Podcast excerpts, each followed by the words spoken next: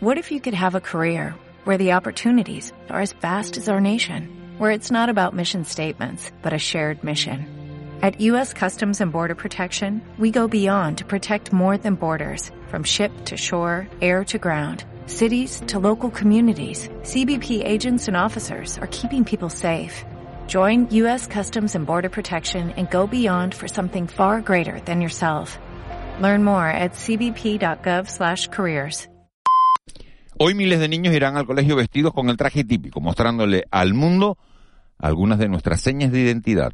Es la celebración anticipada de un día de Canarias que nos permite encarar un fin de semana más largo de lo normal.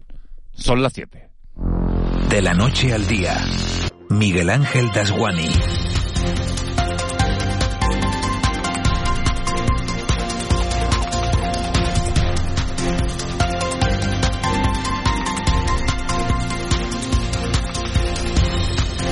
¿Qué tal? Buenos días. Tengo dos sobrinos que no se querían ir hoy con sus padres de Puente a Madrid porque en el cole tienen preparado para este viernes una fiesta canaria en toda regla con el traje típico de mago o tradicional que de las tres formas se puede decir.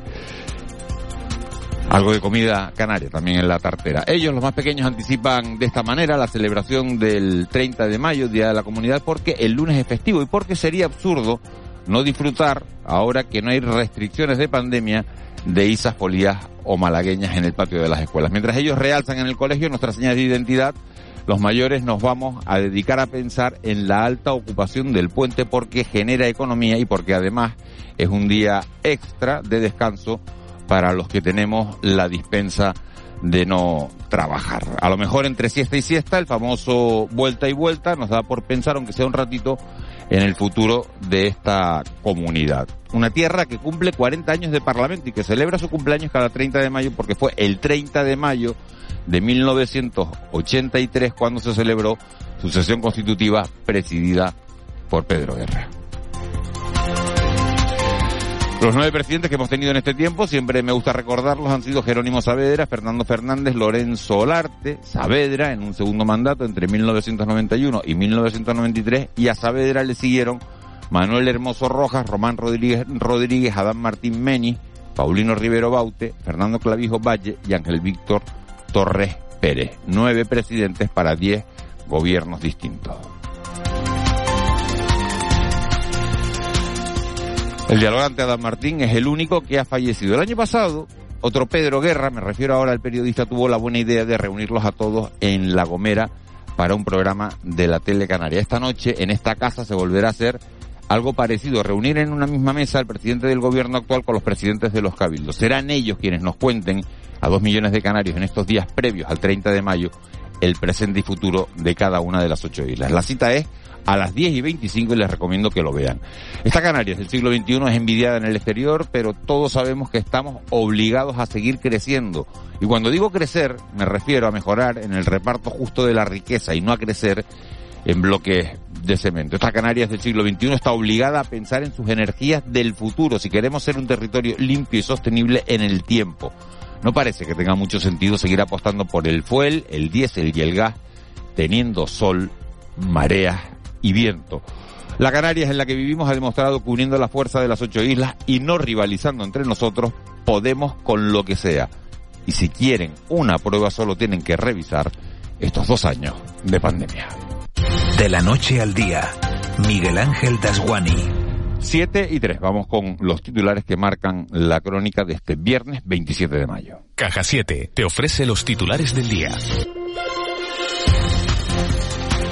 La Consejería de Sanidad registra dos nuevos casos positivos de la viruela del mono en Canarias. En total hay seis casos confirmados en Canarias y se han enviado otras seis muestras para estudio al Centro Nacional de Microbiología. Se trata de dos hombres y una mujer como casos probables y otros tres varones sospechosos. Todos evolucionan de, de forma favorable y están en aislamiento domiciliario. En toda España hay 84 casos confirmados y más de 150 pendientes de confirmación distribuidos en nueve comunidades autónomas. Pese al aumento de las cifras, Daniel López Acuña, epidemiólogo y ex asesor de la Organización Mundial de la Salud, ha insistido, lo ha hecho aquí en este mismo programa, en que no estamos ante una nueva pandemia. No tenemos que pensar que estamos ante una nueva pandemia, ante una nueva epidemia de, que causa estragos como lo ha causado la COVID-19. No se trata de una enfermedad que tiene la severidad y la letalidad que ha tenido COVID-19 pero sí es un problema de salud que tenemos que frenar, que tenemos que contener para que no se expanda, para que no siga transmitiéndose. Eso en cuanto a la viruela, pero hay que decir que en Canarias también se estudia un posible caso de hepatitis infantil aguda de origen desconocido. En el Hospital Universitario Nuestra Señora de la Candelaria en Tenerife, una joven de 16 años a la que se le están realizando pruebas diagnósticas. Su evolución es favorable. Amos García, jefe de epidemiología de la Dirección General de Salud Pública, en declaraciones a Televisión Canaria. Objetivamente pensamos que este caso de investigación difícilmente va a confirmarse, pero lógicamente entra dentro del perfil riguroso de los protocolos establecidos y por lo tanto hay que notificarlo y hay que estudiarlo como tal. De lo que no podemos permitir es que ante una enfermedad de esta característica se nos escape un solo caso.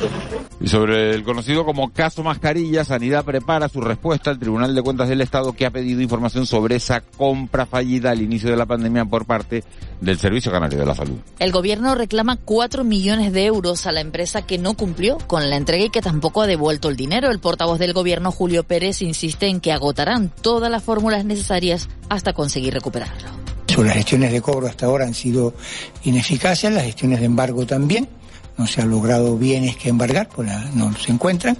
Por lo tanto, a partir de ahí, nosotros actuaremos, como hemos dicho, para recuperar el dinero o de la empresa o de sus administradores, de todos los que tengan responsabilidades legales. Por un lado, seguiremos reclamando el dinero. Por otro, contestaremos a las preguntas que hace esa propuesta o ese borrador que nos ha remitido la, la audiencia de cuenta, porque es un trámite obligado. Cambiamos de asunto. Los principales partidos de la oposición han criticado este jueves las explicaciones del gobierno de España sobre la política con Marruecos. Tras la visita a las islas del ministro de Asuntos Exteriores, José Manuel Álvarez, escuchamos a Fernando Clavijo, secretario general de Coalición Canaria, y a Manuel Domínguez, presidente del Partido Popular. Ha tenido que reconocer algo que le dijimos desde el minuto cero, y es que ese cambio de postura y esa vendida del pueblo saharaui no ha significado que se hayan reducido el número de llegadas. Sigo sin entender las declaraciones del ministro ayer y seguimos solicitando que el presidente del Gobierno de España no solo dé explicaciones a Canarias, sino en Canarias de la relación con Marruecos. Y hoy se despedirá el exconsejero de Hacienda del gobierno de Canarias, José Miguel González, fallecido ayer a los 88 años de edad. El histórico político de Coalición Canaria fue consejero de Hacienda en dos legislaturas y también portavoz de su grupo en el Parlamento Regional. Su formación política ha destacado el trabajo de González por una Canarias más europea y con más derechos. Fuera de Canarias, la ley del solo sí es sí supera el trámite del Congreso de los Diputados y avanza ahora hacia el Senado. Después de que el, este jueves la mayoría del Pleno del Congreso haya mostrado su apoyo a la norma, que en palabras de la ministra de Igualdad, Irene Montero, será de los derechos más importantes que podamos dejar a nuestras hijas. El dictamen de la Ley de Garantía Integral de la Libertad Sexual ha salido adelante con 201 votos a favor, 140 en contra, los votos de Partido Popular y Vox y tres abstenciones. Y los padres de Marta del Castillo declaran este viernes en el juicio por falso testimonio del Cuco. Francisco Javier García, el Cuco, y su madre serán condenados a entre ocho meses y dos años de cárcel después de admitir que mintieron en el proceso que juzgó el asesinato de la joven al decir que no estuvo en el piso donde se cometió el crimen en el año 2009.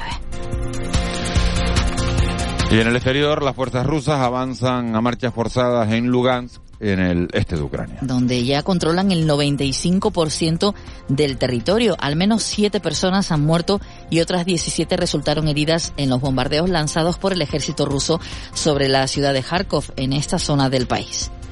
Dicen que si viajas solo llegarás antes, pero si lo haces bien acompañado, llegarás más lejos.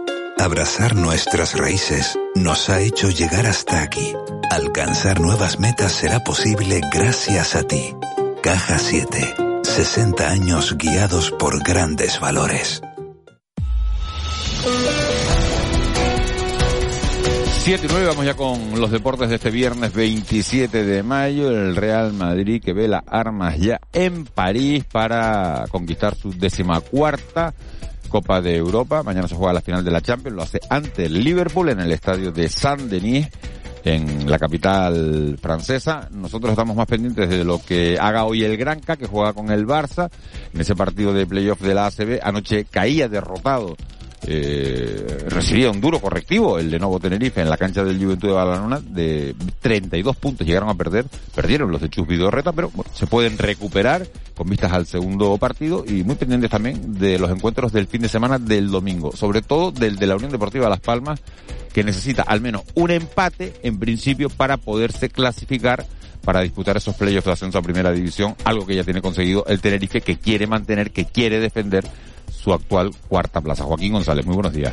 Hola, buenos días Miguel Ángel. Derrota abultada del Canarias anoche en el primer partido de la serie de cuartos de final de la Liga ACB. Los saurinegros cayeron por 32 puntos, por un contundente 168 ante el Juventud de Badalona, por lo que deberán ganar dos partidos de manera consecutiva si quieren meterse en las semifinales. El próximo encuentro será pasado mañana, el domingo a las 12 en el Santiago Martín, en tierras tinerfeñas. Esta tarde arranca su participación en la serie de cuartos de final el Gran Canaria, visitando al líder de la liga regular, el Fútbol Club Barcelona, a partir de las 8. Se lo contaremos, por supuesto, aquí en Canarias Radio, nuestro Todo Goles Radio, con Moisés Rodríguez. Y en el mundo del fútbol, este fin de semana concluye la liga regular en segunda división, por lo que quedará decidido quiénes son los equipos que ascienden de manera directa y cuáles son los que disputan el playoff, algo que ya tiene asegurado matemáticamente el Club Deportivo Tenerife y para lo que le falta un único punto a la Unión Deportiva Las Palmas.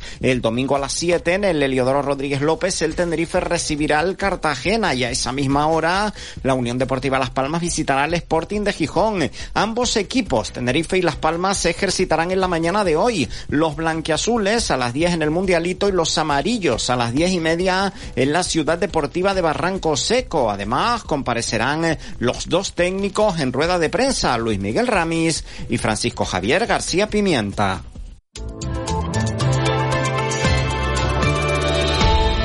Siete y once, Edgar Cedrés, nuestro hombre del tiempo este viernes. Muy buenos días de nuevo. Buenos días, Miguel Ángel. ¿Qué tiempo nos vamos a encontrar en la calle?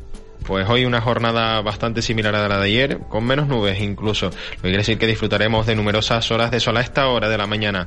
Pues amanecemos con muchas nubes, especialmente en la isla de La Palma, en el norte del Hierro, de La Gomera, en diferentes zonas de Tenerife, tanto del norte como del sur y en el norte de la isla de Gran Canaria. En el resto de zonas, pues pocas nubes a esta hora, sí que hoy veremos algunos intervalos de evolución. Crecerán en las medianías por el recalentamiento diurno y la ausencia de viento importante, sobre todo en las medianías del sur y del este de las islas de mayor relieve, principalmente de las islas occidentales, aunque no tendrá mayores consecuencias. El ambiente más soleado en zonas costeras y en las cumbres. También tendremos algo de nubosidad de tipo medio y alto en Lanzarote y Fuerteventura. No se descarta la presencia de una ligera calima en las islas orientales, poco importante, no llegará a reducir la visibilidad y en general hoy con temperaturas pues que subirán un poquito más, hará algo más de calor. Si se cumple la predicción, pues hoy tendremos las temperaturas más altas de toda la semana, máximas que en la costa se moverán entre los 24 y puntualmente algo más de 28, incluso 29 grados en el municipio de la aldea en el oeste de la isla de Gran Canaria. Apenas tenemos viento, sopla de componente norte flojo con algún intervalo de moderado, predominan las brisas, especialmente pues en las costas resguardadas, en las del sur y del este de las islas de mayor relieve, y ese viento en cumbres de La Palma y de Tenerife es del sureste más intenso en el Teide. Y situación bastante tranquila en el mar, predomina la marejadilla y las olas más grandes por el norte, pues apenas superan hoy el metro de altura. El tiempo fresquito, ¿no? Sí, tenemos bastante fresco hasta hora de la mañana porque hemos tenido pues pocas nubes durante la madrugada y las mínimas pues han caído sobre todo en los pueblos del interior de las islas. Bueno, bueno, vamos a quedar con que vamos a tener un buen fin de semana, un fin de semana tranquilo por lo que acabas de contar y que si hay lluvia hay mucha gente que está preocupada por si llega lluvia en este puente. Si hay lluvia será en todo caso el lunes y en la provincia occidental, ¿no? En La Palma y lo que estabas contando, a lo mejor en La Gomera y en el Hierro, ¿no? Sí, así es. En general serán precipitaciones débiles, afectarán principalmente a la isla de La Palma y a lo largo de la jornada del lunes, sobre todo durante la tarde, pues se extenderán al resto de islas occidentales.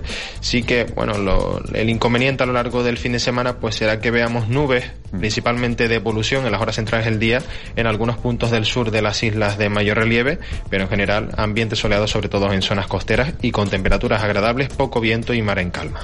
Edgar, muchísimas gracias. Te vemos 8 menos 5, 8 menos 10, ¿no? Perfecto, Ahora de costumbre, tranquilo, ya lo tienes todo más controlado, ¿no? Sí, sí, bueno, ya, ya, lo, ya lo estudiamos un poquito. Oye, ¿tú crees que eso que, que, que, que ha dicho Ángel Barceló, que los periodistas ahora son más flojos que los de antes?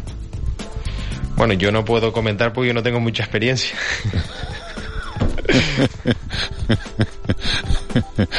es que me encanta la respuesta, porque tiene respuesta para todo, ¿no? O sea, no me voy a meter en el charco si estás esperando que me meta, ni de broma. En fin. Edgar, gracias, que te vemos por la tele en un ratito, 8 menos 5, 8 menos 10, en la tele canaria, en el Buenos Días, no se lo pierdan, nos oyen a nosotros y ponen a Ether y ven si tiene tupe o no tiene tupe hoy y qué va a pasar. Edgar, gracias. Y los mapas que tiene, que también son muy interesantes. Gracias, Edgar. Un saludo, buen día. 7 y 14, nos vamos hasta la sala operativa del 112, ahí está Carmina Lorenzo. Carmina, buenos días. Hola, buenos días. Eh, ¿Cómo han transcurrido estas últimas horas? Tenemos que hablar de dos accidentes de tráfico, uno de ellos grave que tenía lugar en torno a las cuatro y media de la madrugada en la isla de Gran Canaria. Se trata de una salida de vía de una motorista en la Gran Canaria 1 a la altura del Salobre, en el municipio de San Bartolomé de Tirajana. Como consecuencia de esta caída, la afectada sufría diversos traumatismos de carácter grave, por lo que tuvo que ser trasladado en una ambulancia medicalizada a un centro hospitalario. En la isla de Tenerife, por otro lado, se producía también una salida de vía, pero en este caso de un vehículo en el barranco de Castro, en Granadilla, en donde resultaba herido de carácter moderado su conductor, un varón de 34 años de edad que sufrió policontusiones. Igualmente fue asistido por el personal sanitario del Servicio de Urgencias Canario y trasladado a un centro hospitalario. Bueno, pues fíjense, hoy parece que, son simétricas, ¿no? Un accidente en Gran Canaria, un accidente en Tenerife, en fin, dos salidas de vía. Eh, Carmina, gracias. Gracias a ustedes, buenos días. Buen día. 7 y 16, nos vamos con el contrapunto. El Contrapunto. Ángeles Arencibia y Juan Manuel Betencur. Ángeles Arencibia, buenos días. Muy buenos días de viernes. Miguel Ángel. Uy. ¿Te veo semanita, qué semanita. ¿sabes? ¿eh? Sí, qué semanita, pero yo creo que ese saludo lo haces así porque diciendo, yo el lunes no vengo. Pues también. Entonces, porque ha sido como. Bueno, como, bueno. Como tan efusivo. Juan Betancourt, buenos días. Muy buenos días, ¿qué tal? ¿Cómo estamos? Pero es verdad lo que acaba de decir Ángeles. Vaya, eh, vaya semanita que hemos tenido. ¿Cuánto titular para, para un viernes? La aprobación de la ley del sí, solo es sí. Eh, la ley audiovisual, eh, bueno, un montón de cosas. Y también, y también una noticia triste, ¿no? al final todas las muertes, todos los óbitos son eh, son tristes, ¿no? Y en este caso, eh, dábamos la noticia ayer eh, en esta casa sobre las diez y media, once de la mañana, que la conocíamos a través de la agencia EFE del fallecimiento de, José Miguel González, uno de los padres del REF, del Régimen Económico y Fiscal de Canarias, y que fue consejero de, de, Hacienda. Su figura hoy, bueno, pues es analizada por distintos periódicos y hay palabras eh, de condolencia. Eh, prácticamente Juan Ángeles de todos los dirigentes políticos y de, y de todos los colores, ¿no? Porque Jerónimo Saavedra dice que era una persona leal, muy colaboradora, muy ah. inteligente. Eh, Román Rodríguez también tiene, tiene palabras, lo llama creo que, creo que leído en algún periódico amigo, ¿no? A pesar de, de, José Miguel González, que ha estado toda la vida vinculado a Coalición Canaria. Con, Saavedra, con Saavedra se las tuvo tiesas, ¿eh? En la negociación del REF, de, lo que finalmente fue la ley del REF del 94, que provocó la pues ruptura de, muy, muy cariñoso Saavedra, de, un gobierno. Quiero José, José Miguel González era un poco una rareza en el ecosistema político del, del, del, del nacionalismo de entonces, ¿no? Por ser un tecnócrata, ¿no? Era una especie de nacionalismo tecnocrático y, encontró al final el sitio donde, donde más podía lucir y rendir, que era la Consejería de Economía y Hacienda, donde era un negociador, un negociador durísimo. Sus, compañeros del gobierno decían que, bueno, que era un hombre pues un poco de la hermandad del puño, en, el buen sentido, ¿no? De, de la administración de, de, bueno, de los recursos públicos, ¿no? Y que era, era complicado, pues, negociar presupuestos y demás, ¿no? Yo es que lo recuerdo, bueno, por, por supuesto hablé muchas, muchas veces con él y, tuve cierta familiaridad de trato, ¿no? Pero la primera vez que, que le entrevisté, eh, que es que, eh, bueno, todos recordamos, bueno, los que, los que trabajamos en periódicos, que somos nosotros tres en aquella época, los tres venimos de, de, ahí, pues nos acostábamos tarde, nos levantamos también un poco más tarde, y me dijo, no, si usted me quiere hacer una entrevista a las 8 de la mañana en la Consejería de Hacienda. Y yo, yo dije, ahora son las 7 y estamos aquí como si tal cosa, ¿no? Pero Sí, esto, sí, sí. mm, yo mismo me sorprendo a veces de lo madrugador que me he convertido, ¿no? Eh, eh, pero entonces, y, y, y era un hombre, pues bueno, pues sí, de que no era de trato fácil, correcto, sí, por supuesto, ¿no? Pero y luego muy muy muy muy, muy cualificado no con, con, con, varias carreras incluso hizo la carrera de derecho ya siendo bastante mayor después de haber hecho farmacia ingeniería Eh, era un tecnócrata metido en política donde bueno la verdad un hombre que muy inteligente éxito. un hombre muy inteligente y que fue protagonista de, de una etapa fundamental no muy En la- nacionalista en la- al mismo tiempo no es una mezcla ahí que que, que, que en el nacionalismo canario no se ha dado tanto, ¿no? Sí, bueno, representa esa época de las AIC que se convierten en coalición canaria, toda esa época de, de fundación del, o de formación, ¿no? De, de la Canarias que es hoy, ¿no? Una etapa, una etapa muy, muy intensa, ¿no? Y con mucho conflicto y mucho debate. Y bueno, fue un protagonista de esa época Lo, indudable, ¿no? lo llamaban Ángeles cariñosamente pelo pincho, ¿no? Pelo pincho, sí. peinado, Se- peinado. se- Porque se le conoce más. Ayer, ayer cuando, cuando te daba la noticia y decías, no, ha muerto José Miguel González, te decía, todo el mundo te preguntaba, pelo pincho. Sí, sí, que, se, sí. que se le decía de una manera muy cariñosa, lógicamente, ¿no? Porque siempre llevaba como ¿no? el pelo muy, muy cortadito al cepillo, ¿no? Y un buen pelo que tenía, ¿eh? No, al final fue concejal en La Laguna también, fue concejal de urbanismo en, en, en, en La Laguna, eh, en el primer mandato de Ana Orama, un poco fue ahí tampoco un poco a, a ayudar a aquella candidatura. La verdad es que tuvo una carrera política bastante peculiar, bastante diversa. No solo estuvo en Economía y Hacienda, ¿no? Porque luego le sustituyó José Carlos Francisco, otra persona sobradamente conocida que entrevistamos aquí cada dos por tres, fue su sucesora en, en esa consejería. Cada dos por tres, ¿cuántos meses Bueno. hace que no hablamos con Bueno, José Carlos Francisco? Bueno, cada tres dos por tres- dos. Cada dos por, cada Cada dos tres por por tres dos. meses. Dos por tres son seis, pues cada seis meses, sí, más o menos, pues, lo dije bien. En fin, bueno, luego vamos a, tenemos mucho, mucho de lo que hablar de, esa ley. De, ayer fue una jornada intensa en el, Congreso de los Diputados, pero tenemos ya nuestra primera llamada de, mm, de este viernes. Y se la hemos hecho, fíjense, llevamos hablando toda la semana, comenzábamos eh, prácticamente eh, en la isla de Lanzarote el otro día, hablando con empresarios, con la gente de- del sector del turismo, y nos decían, en Canarias falta formación, ¿no? faltan eh, personal cualificado para determinados puestos de, de trabajo. Hemos conseguido bajar en el mes de abril, desde hace mucho tiempo, debajo de los 200.000 parados, son buenos datos, pero nos encontramos con que, bueno, con que hay un 90% de los desempleados en este archipiélago que no tiene estudios superiores a la ESO. Esos son los datos y la queja de los empresarios de que no encuentran en este archipiélago personal cualificado. Y hemos dicho, ¿y a quién llamamos? Porque ya hemos oído a los empresarios. Oíamos ayer a José Fernando Cabrera, oíamos el otro día a Susana Pérez de Azolán, oíamos también al presidente de la Cámara de Comercio, a Pepe Torres, en la isla de Lanzarote. Y hemos dicho, pues vamos a llamar a los sindicatos. Vamos a llamar, por ejemplo, a Paco González, vicesecretario de UGT. Señor, Gonz- eh, señor González, sí, muy buenos días. Muy buenos días. ¿Qué pasa en Canarias? ¿Hay personal cualificado? ¿Falla la formación? ¿No falla la formación? Y si falla, ¿por qué falla? Bueno, yo creo que estamos en, en una en una situa- en una encrucijada con respecto a la formación. Si es verdad que el interés que se ha puesto por la por parte de la forma a, a partir de la formación que se da eh, por las empresas y privada, ¿no? Pues es muy muy eh, eh, variada, ¿no? Pero hay una cuestión que parece que siempre obviamos, ¿no? Que durante 10, 12 años pues solo nos hemos preocupado o se han preocupado de eh, contratar a trabajadores, de, la- de que la formación sea mm, por, cubrir el expediente eh, y no mm, por contratar a profesionales del sector que vivan, que sientan lo que hacen y la profesión, como en cualquier profesión.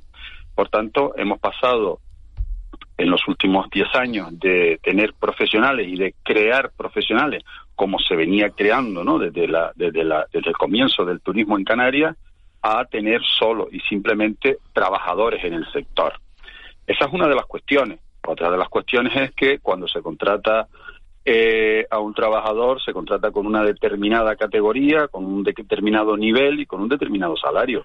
Y luego se pretende que no se cumpla con eso simplemente, sino que sea polivalente, que sus funciones no se limiten o no sean exclusivamente para las que ha sido contratado, sino que sean mm, variadas y variopintas, ¿no? Eh, casi casi hacer de todo, categorías inferiores, categorías superiores y muy superiores inclusive con categorías que no tienen responsabilidad ninguna, pues adquirir y eh, tener responsabilidades máximas dentro de su eh, área funcional. Por tanto, estamos en un momento, yo creo que en un debate que deberíamos situarnos todos y ver lo que queremos, ¿no? Y, o y ver lo que quieren también los empresarios. Porque hasta ahora, y durante los últimos 10 años, solo han querido trabajadores y no profesionales. Eh, vamos a ver precisamente, lo, eh, señor González, lo que dicen lo- los empresarios. Lo que decía ayer en esta emisora José Fernando, José Fernando Cabrera, que es un reconocido empresario en el mundo del turismo.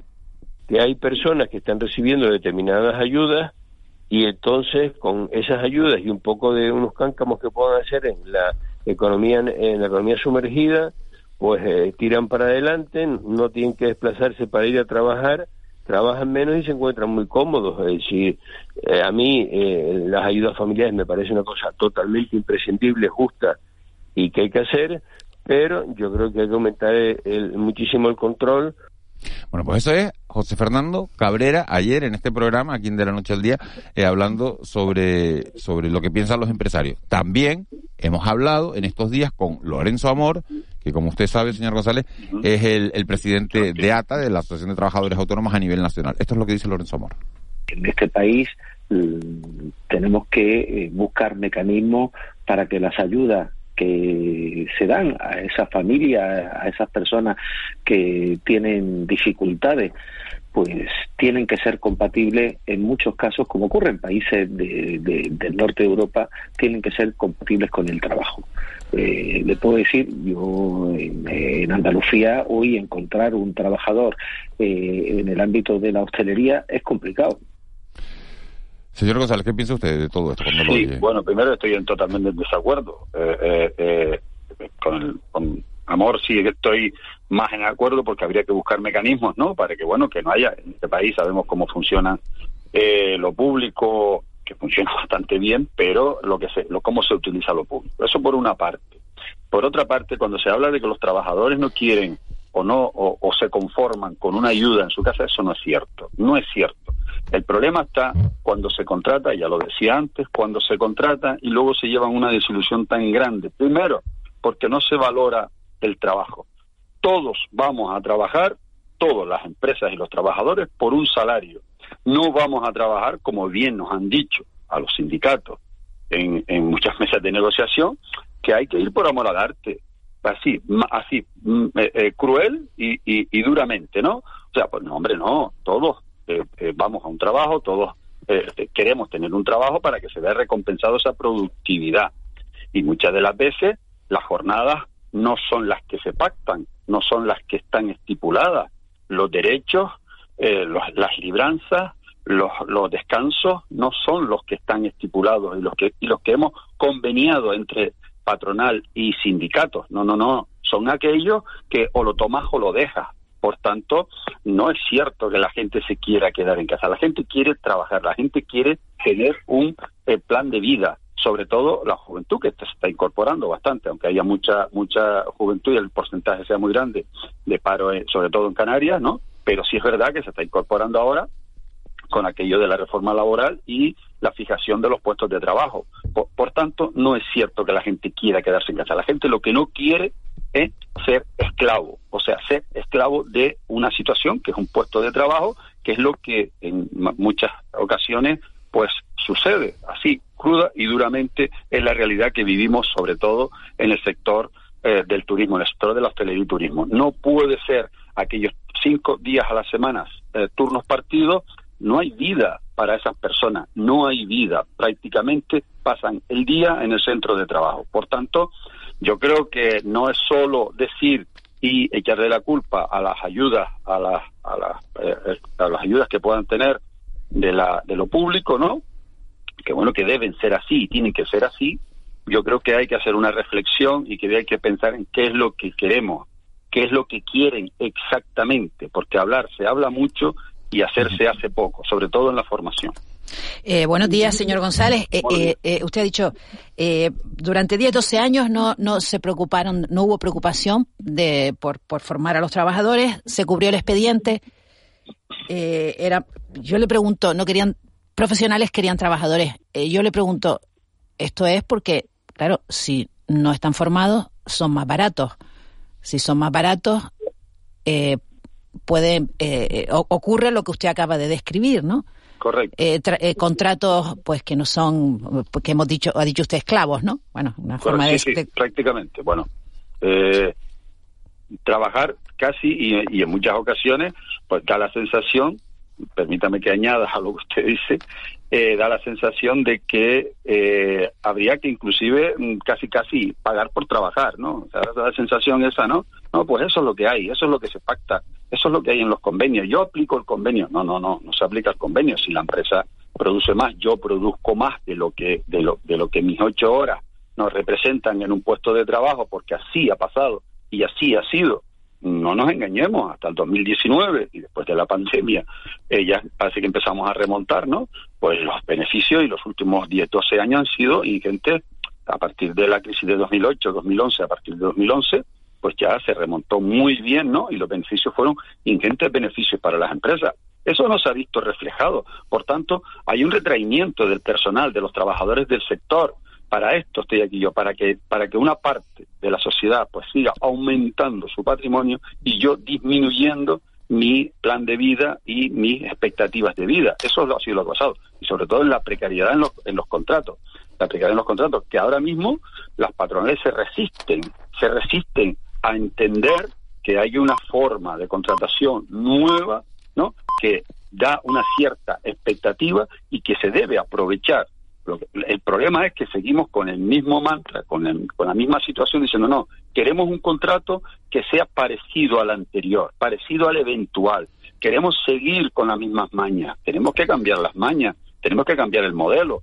Si no, pues vamos derechito a, lo que estamos yendo, ¿no? A, la, cola en todo. ¿Y usted cree que que esta eh, especie de, rebelión, ¿no? Esta, esta especie de, bueno, se ha llamado la gran dimisión, ¿no? El, hecho de que, de que los empresarios no consigan trabajadores para determinados puestos y que haya personas que no quieran trabajar en esas condiciones, eh, ¿será lo que provoque un cambio? ¿Puede ser lo que provoque un cambio?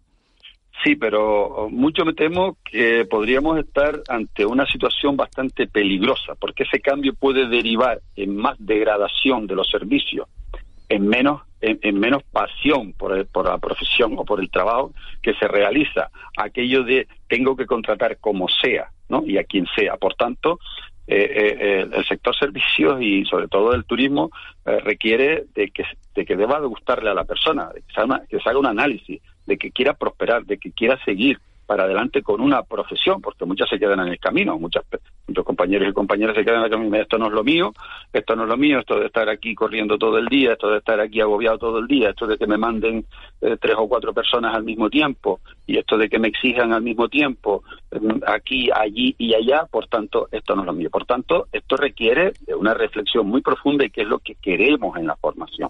Y el cambio, eh, siempre los cambios, pues bueno, hay que, hay que probarlos y hay que y hay que incentivarlos, ¿no?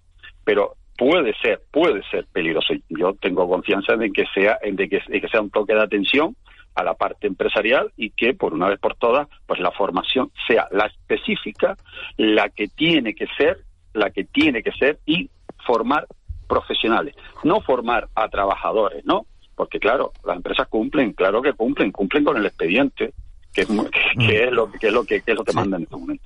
Señor González, eh, eh, estamos viviendo la economía española, bueno, la, occidental en general, un momento pues muy muy muy complicado, muy incierto, donde eh, este concepto del pacto de rentas, bueno, parece necesario y parece una cuestión de sentido, una cuestión de sentido común. Sin embargo, escucho sus declaraciones, las que hemos escuchado antes, y veo que la distancia entre empresarios y sindicatos respecto a la posibilidad de ponerse de acuerdo cada vez está más lejana, cada vez se, se argumentan más estereotipos de este estas historias de la paguita y que no quieren trabajar y tal.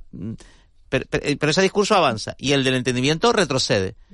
¿Es posible que se produzca un pacto de rentas que los trabajadores necesitan, los empresarios necesitan, que el, vamos a decirlo, el país necesita, o ya es imposible? Todo es posible. Y yo creo, todo es posible. Eh, el pacto de rentas eh, viene, eh, ha habido muchos pactos de rentas, pero, pero, pero el, el, más importante, yo creo que estamos en un momento clave en un momento clave en la sociedad y sobre todo en el, en el, ámbito laboral, ¿no? Eh, con el tema del pacto de renta, viene desde el año pasado, pues bueno, viene estando, se viene tal, se, se, rompe, se vuelve otra vez a, introducir, pero Pero aquí el problema está en el cambio de mentalidad. Mm, eh, arrastramos, por una parte, de la sociedad, vuelvo repito, eh, eh, una filosofía con unas leyes, con un estatuto de los trabajadores, que daba todo el poder, todo, el 99,99 del poder laboral se lo daba a una parte que era la parte empresarial, ¿no?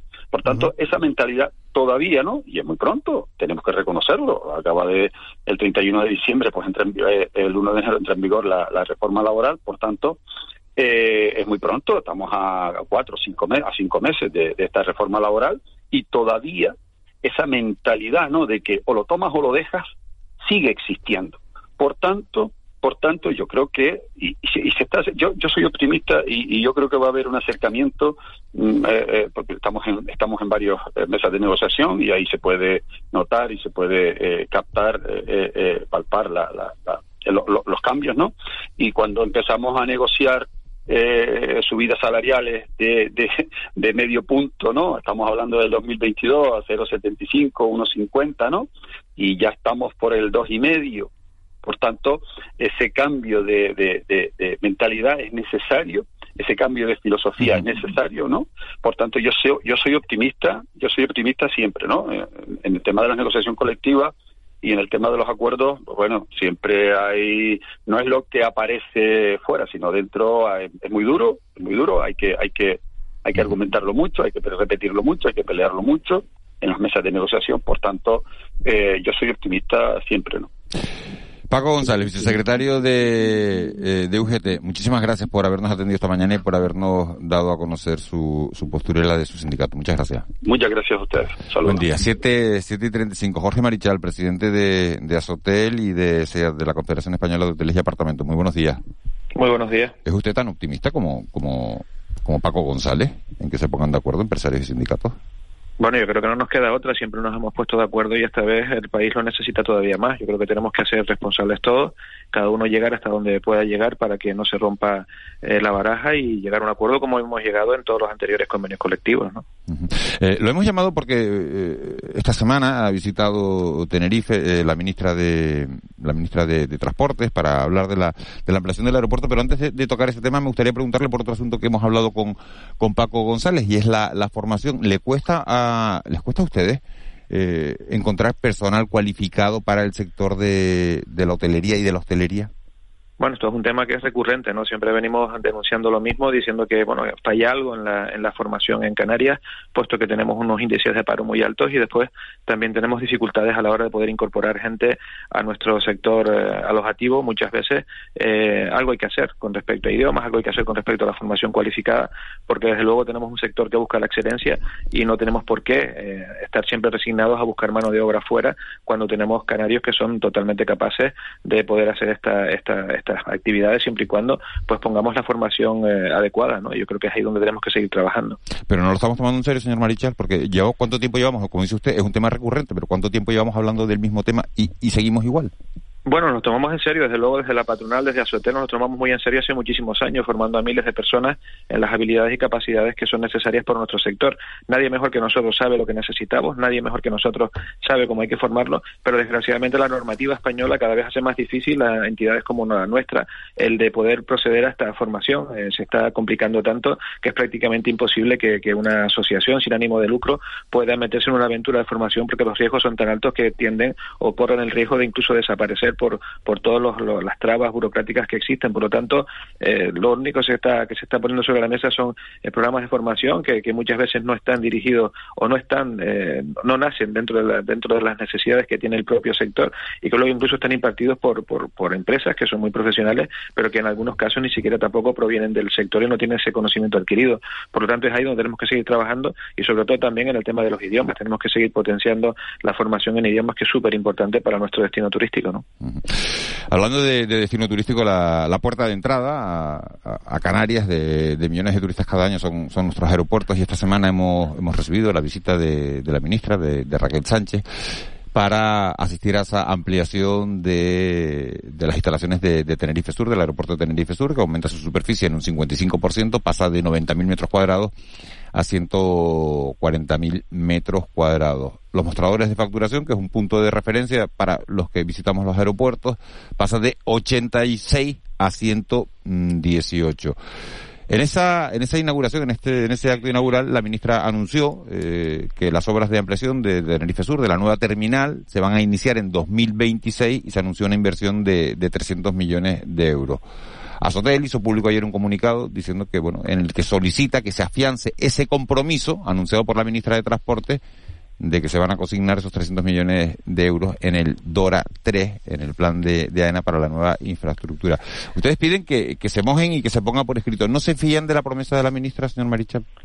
No, no, si nos fiamos, claro que nos fiamos. Además, la ministra es una persona, me parece una persona muy cercana, entiende, entiende perfectamente nuestra problemática, pero bueno, tenemos que entender que la política es política y que las cosas pueden cambiar.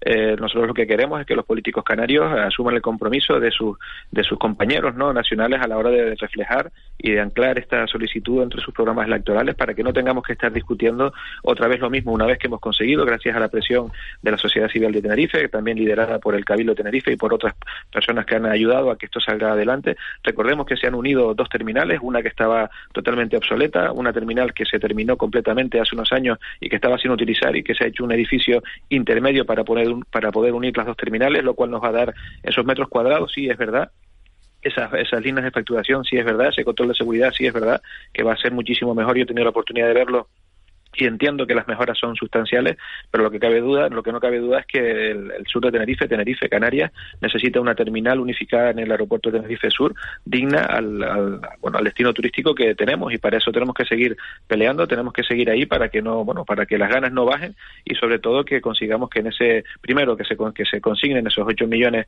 para licitación y para poder ejecutar ese proyecto de, de lo que sería esa, esa remodelación de la, del aeropuerto Tenerife Sur y que después, como se han comprometido pues que los dineros, esos más de 300 millones de euros, estén de cara al DORA 3 y que sea algo que no sea discutible por nadie.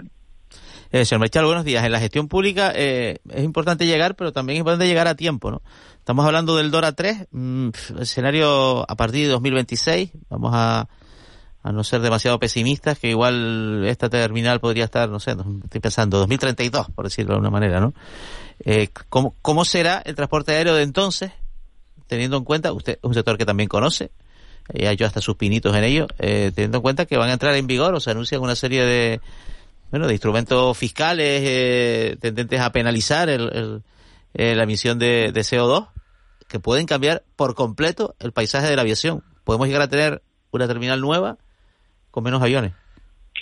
No, yo no, yo no creo que sea así. Yo creo que va a cambiar por completo el sistema de la aviación internacional, sin duda. No tendremos que, que tener un, un, sistema, un sector mucho más sostenible, mucho más ecológico. Se está trabajando en ello y hay soluciones tecnológicas que irán apareciendo en los próximos años para esto, pero desgraciadamente habrán sitios donde sí podrá cambiar eh, la fisionomía de los aeropuertos, incluso el número de movimientos a, nivel continental, sobre todo y en Centro Europa. Pero nosotros estamos donde estamos. Para llegar a Canarias hay que ir en avión. Tendremos que primero intentar eh, mejorar la tecnología para que el, la huella de carbono sea la menor, la mínima posible, y la que no se pueda eh, minorar se tendrá que compensar. Tendremos que buscar soluciones imaginativas para ello. su hotel tiene un proyecto no solamente para nutrir de energía verde a sus hoteles, sino también para compensar la huella de carbono de esos aviones que vienen a Canarias. Yo creo que es un proyecto muy bonito en el que tenemos que seguir trabajando con la ayuda de las administraciones, pero desde luego los turistas van a seguir viniendo, la gente va a seguir volando, la gente se va a seguir comunicando y Canarias está donde está y por supuesto el sistema aéreo va a ser, va a ser un sistema que va a tener que ser necesario eh, sin indubitativamente para nuestras islas. ¿no? Yendo un poco a lo que ya tiene la terminal, es decir, esta, esta inauguración de esta conexión de, de la terminal, vamos a decir, de toda la vida con, con la nueva que estaba sin estrenar, lo cual no deja de ser una incoherencia total. Eh, ahora mismo el, el, el, aeropuerto de Tenerife Sur está, eh, está digamos, preparado para asumir la, la demanda de, de viajeros que, que, que va a tener ahora y en los próximos años. Bueno, yo creo, a ver, yo no soy especialista aeroportuario, yo lo que sí les puedo decir es que por lo menos a nivel espacial, a nivel de espacios, a nivel de contadores, a nivel de control de seguridad, de filtros, lo que he tenido oportunidad de ver me parece una terminal que puede aguantar estos, estos próximos años, sin duda, el, incremento de, bueno, de, viajeros que podamos tener. Lo que no cabe duda es que no, no tenemos que conformarnos con tener solamente una, una, terminal y ya está. Tenemos que tener una terminal digna al, al destino turístico que tenemos en Tenerife Sur, a, a nuestro destino turístico canario, ¿no?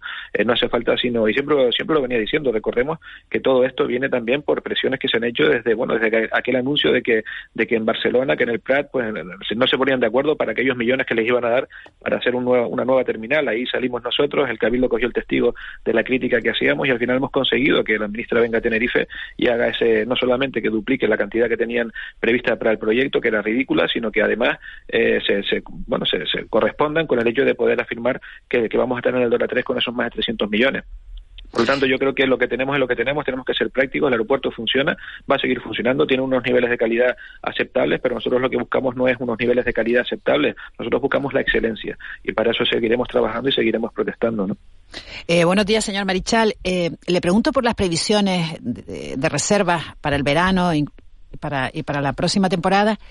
Eh, por un lado, y en relación con esto, estas dificultades que, que ustedes tienen para contratar personal, en qué medida eh, son, son, cuánto de graves son y, y, qué van a hacer para solucionarlo, ¿no? Son dos, dos cuestiones. Bueno, nosotros, eh, a ver, dificultades para contratar personal, las dificultades que tenemos son para encontrar personal con las, con, bueno, con las capacidades y habilidades que nosotros estamos buscando en estos momentos, ¿no? Personal hay, gente en el paro hay, el problema es que la formación pues que, que, que, que estamos dando a nuestra gente pues no, no va directamente relacionada con las necesidades que tienen los diferentes sectores productivos. Y es ahí donde tenemos un problema, pero yo diría que no es un problema de ahora, es un problema de siempre, por lo tanto ahora se viene agravado porque bueno, después del COVID pues mucha gente decidió regresar a sus sitios de origen, a lo mejor no eran Canarias sino otras partes de la península, incluso del extranjero. Y otras gente también, eh, otras personas tomaron la decisión de cambiar de sector porque tenemos que recordar que estuvimos más de dos años prácticamente cerrados ¿no? en, la, en la hotelería canaria por lo tanto, tenemos que seguir trabajando en intentar encontrar esa formación. Donde, bueno, desde la Confederación Española de Hoteles y Alojamientos Turísticos hemos creado una herramienta que se llama Checking Jobs, que es precisamente con un sistema de macheo, ¿no? Como esas redes sociales que existen ahora, que lo, importante no va a ser solamente que pondremos en contacto la oferta y la demanda de puestos de empleo, sino que como administradores del sistema sabremos el por qué no coinciden, qué es lo que se está buscando y qué es lo que no se tiene. Y ahí podremos, pues, por lo menos aconsejar a las administraciones públicas en, qué camino o en qué dirección se tiene que, poner la formación sobre la mesa. Yo creo que eso es lo más importante que tenemos ahora. Pero bueno, desde luego, eh, sin duda, eh, seguiremos buscando soluciones y seguiremos intentando dar el mayor eh, índice de calidad posible. ¿Y las previsiones? Las previsiones, eh, si me pregunta por previsiones comerciales, son muy buenas. Si me pregunta por previsiones del negocio, no son tan buenas, puesto que los costes, eh, como estamos viendo, se están disparando de una manera geométrica. Por lo tanto, muy positivos en, el, en, el, en, las reservas, en cómo se están comportando, en, la apertura de los diferentes mercados, en la, intención de viaje del turista internacional, en la intención de viaje del turista nacional también. Pero claro, por el otro lado de la balanza estamos viendo como los residuos de la electricidad se nos están multiplicando por cuatro, como todos los eh, productos, bienes y servicios que tenemos como input en nuestras instalaciones se están multiplicando también por dos y por tres y esto hace que bueno que tengamos que, tener muchísimo cuidado, muchísima cautela, porque recordemos estamos todavía en la salida de, una tremenda crisis que nadie esperaba hace dos años. Señor Marichal, usted conoce perfectamente el municipio de Arona, lo conoce y lo quiere, o sea, me consta, sé de lo que hablo. ¿Cómo se explica que un municipio como Arona, que tiene bueno un nivel de bueno de, de prosperidad, de actividad económica importante, sea al mismo tiempo el que tiene menor renta por habitante de toda Canarias? La verdad que es inexplicable. Bueno, hay, hay muchas cosas que no se pueden explicar en Arona, ¿no? Pero bueno, yo creo que eso ya todo el mundo, quien más, quien menos, es conocedor de todos los problemas que ha venido pasando ese municipio y bueno, de todos los inconvenientes que hemos tenido y que seguimos eh, viviendo precisamente por, por aquellas lluvias, ¿no? Ahora tenemos estos lodos. Yo creo que Arona sigue siendo un pulmón, tenemos una gran oportunidad en el municipio de Arona con el, con el plan parcial del Mojón, ahora en este enciernes, en este momento que se está negociando su recepción por parte del ayuntamiento. Yo creo que esta oportunidad ya sí es verdad que no se nos puede escapar, porque es una lástima que siendo un municipio de más de 90.000 habitantes, con una capacidad y con un potencial no solamente turístico, sino en todos los sectores productivos muy importante, pues que, bueno, que llevamos prácticamente esos, esos 12, 15, 16 años eh, por detrás de otros municipios limítrofes nuestros que están al lado y que, que, han hecho las cosas de otra manera. Yo creo que, que al final lo que tenemos que hacer es eh, entender nuestra situación, ser conscientes de, de lo que ha pasado, pero bueno, no resignarnos y seguir luchando para que, eh, bueno, temas como este, como lo que estoy hablando, un plan parcial totalmente terminado, en, habilidad de poder ser eh, recibido prácticamente ya, pues con, un volumen de inversión que supera, yo creo que puede superar hasta los 2.000 millones de euros en muy pocos años, pues que esté ahí y que, y que bueno, que todavía podemos decir que tenemos gente que no encuentra una oportunidad laboral en el municipio cosa que para nosotros es impensable con la, el potencial y la capacidad que tienen. Jorge Marichal, presidente de, la Confederación Española de Alojamientos y de Hoteles y, Apartamentos Turísticos, también presidente de la patronal hotelera de la provincia de Santa Cruz de Tenerife de Hotel. Muchísimas gracias por haber estado con nosotros esta mañana. Muy bien, gracias a ustedes. Muy buenos días. Buen día. Siete, siete y, y 48. Estamos haciendo un, un repaso a todos los temas que están marcando la, la actualidad eh, en esta mañana, en esta mañana de viernes, previa a un puente, un puente que se presenta en Canarias con unas excelentes perspectivas en materia turística, en materia hotelera, las reservas eh, están rondando el, el 80%, no solo en los establecimientos de sol y playa, sino también queremos saber si va a ser un puente bueno o no en lo que se refiere al turismo rural. Y para ello hemos llamado esta mañana, eh, tenemos comunicación con Pedro Carreño, que es el presidente de Acantur, la Asociación de Turismo Rural de, Canarias. Señor Carreño, muy buenos días. Buenos días a, ustedes y especialmente a toda la audiencia. ¿Qué momento está atravesando el, el sector del turismo rural en Canarias y cómo se presenta este puente? Eh, el momento, digamos que es muy bueno. O sea, después de, toda la crisis que hemos tenido que vivir en, estos últimos tiempos, sin embargo, a partir del mes de, enero, como si, sí, eh, el, comportamiento ha sido eh, fantástico para, para el sector.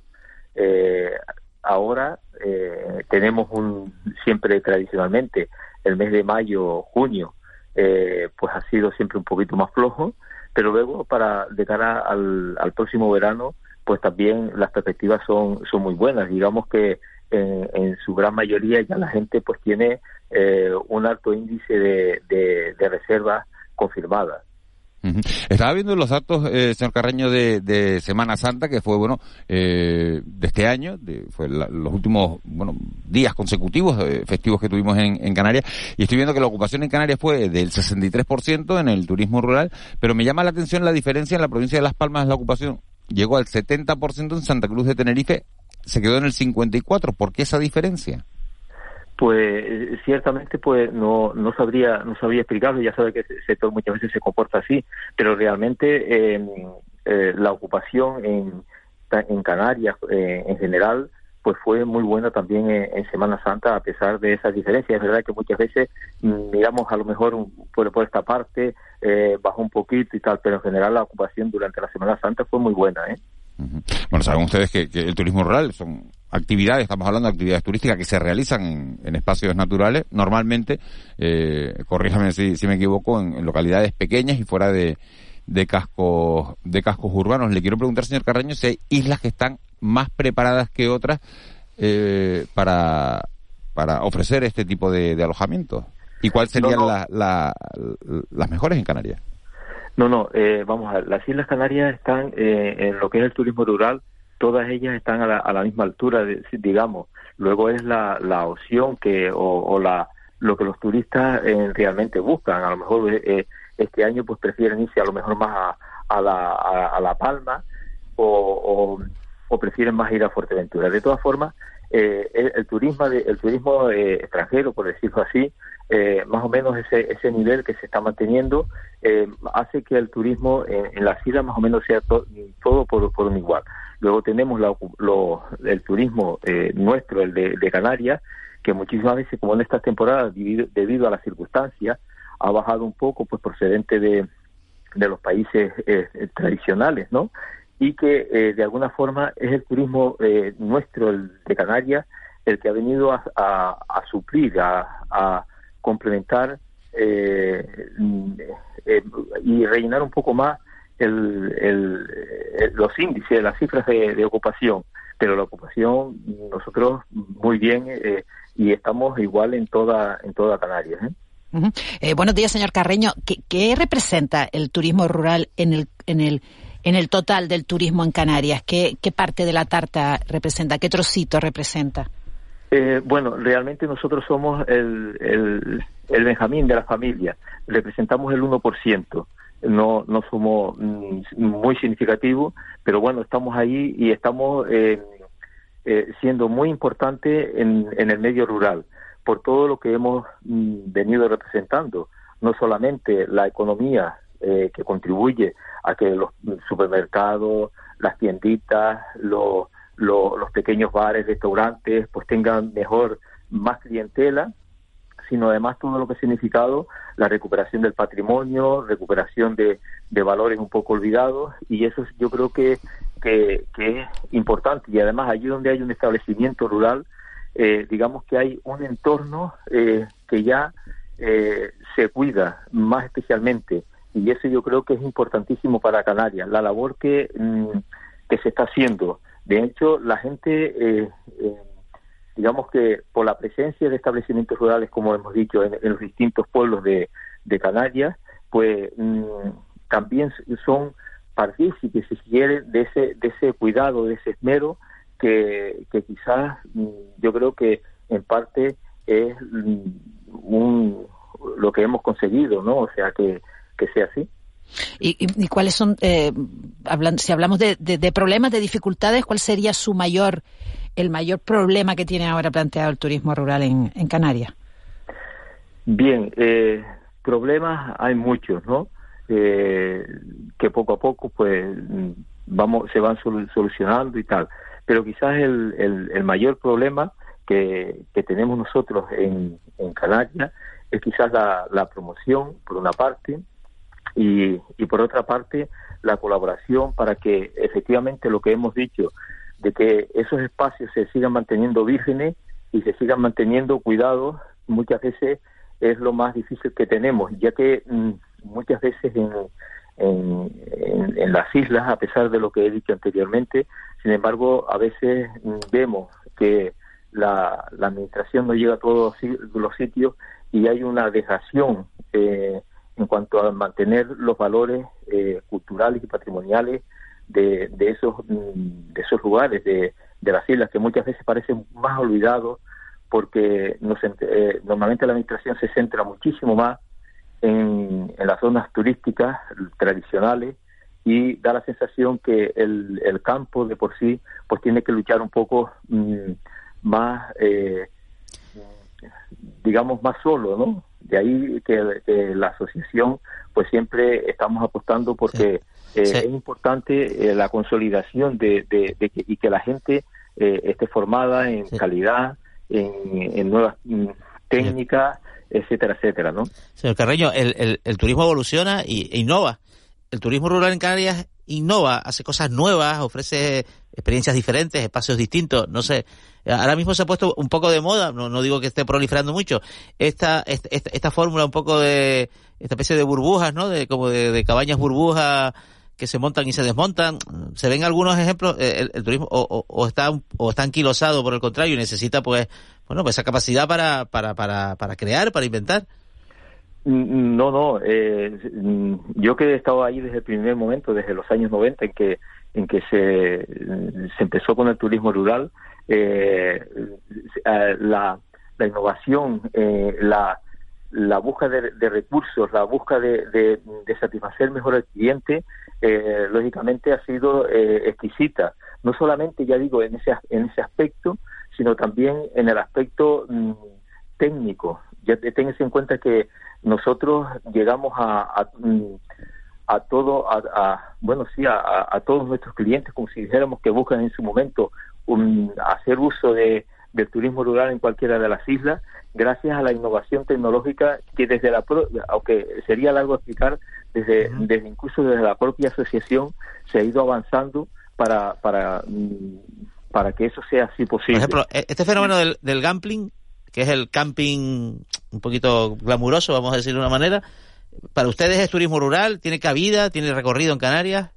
Nosotros el turismo rural, el turismo rural tenemos que enmarcarlo eh, exclusivamente lo que es la recuperación, porque así mm, lo recogía la ley, que tenía que ser el turismo rural, o sea, lo que es el establecimiento rural, eh, es eh, esa casa que tiene valores culturales, que tiene valores patrimoniales, que están dentro eh, de la ley de patrimonio mm, eh, mm, patrimonio histórico en cualquiera de, la, de las figuras y eso es para nosotros turismo rural.